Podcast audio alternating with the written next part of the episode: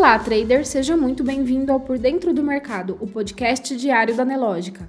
Você confere agora os acontecimentos e dados econômicos que estão movimentando o mercado financeiro nesta segunda-feira, 28 de agosto. O Ibovespa, principal índice da Bolsa Brasileira, inicia a semana em alta, com os investidores reagindo aos dados divulgados mais cedo. Além disso, o mercado fica na expectativa pelos indicadores da semana. Às 16 horas e 6 minutos, o índice operava em alta de 0,74%, aos 116.700 pontos. O dólar comercial no mesmo horário registrava alta de 0,08%, cotado a R$ 4,88. No mercado americano, os principais índices de Wall Street operam em alta, o índice Dow Jones sobe 0,44%. O S&P 500 está em alta de 0,54% e Nasdaq registra alta de 0,6%.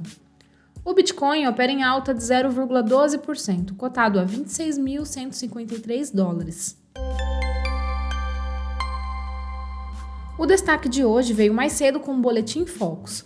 O Banco Central divulgou nesta segunda-feira mais uma revisão para cima nas expectativas para o produto interno bruto em 2023, enquanto também subiu as projeções para o dólar deste ano. O levantamento é do Boletim Focus, que reúne as projeções do mercado sobre os principais dados econômicos brasileiros. A projeção para o PIB de 2023 foi de 2,29% para 2,31%. Há quatro semanas, a expectativa estava em apenas 2,24%. Destaque também para os juros do rotativo do cartão de crédito, que subiram a 445% ao ano, segundo o Banco Central. Assunto do momento, o juro médio total cobrado pelos bancos no rotativo do cartão de crédito subiu 8,7 pontos percentuais de junho para julho. O Banco Central ainda informou nesta segunda-feira que a taxa passou de 437% para 445,7% ao ano.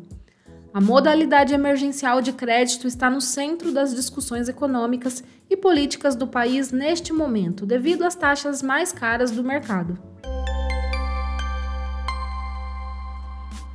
Para a economia, estoque total de crédito cai 0,2% em julho ante junho, para 5,405 trilhões de reais, mostra o Banco Central.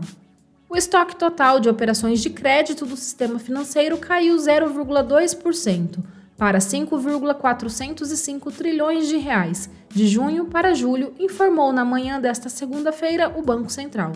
Em 12 meses houve alta de 8,2%.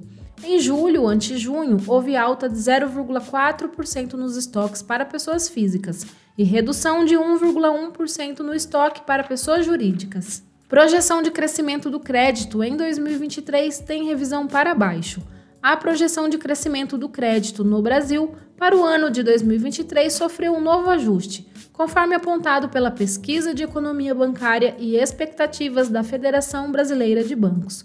Os bancos agora preveem uma alta de 7,6%, ligeiramente abaixo dos 7,8% estimados anteriormente o movimento é reflexo das operações voltadas para empresas, tanto no crédito livre quanto no direcionado, que apresentaram um desempenho abaixo das expectativas no primeiro semestre.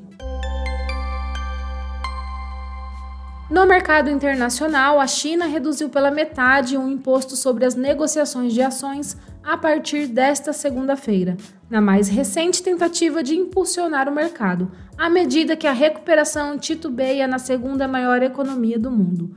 O Ministério das Finanças disse em breve comunicado no domingo que cortará o imposto de 0,1% sobre as negociações de ações, aspas, para revigorar o mercado de capitais e aumentar a confiança dos investidores, fecha aspas. No mercado financeiro, o Ibovespa opera em alta de 0,74%, aos 116.700 pontos. As ações da mineradora Vale sobem 1,56%, negociadas a 63 reais. Os papéis de Petrobras estão em alta de 0,66%, cotados a R$ 32,18. Destaque positivo para as ações de Minerva, que sobem 3,15%, seguida das ações de Dexco com alta de 2,92%.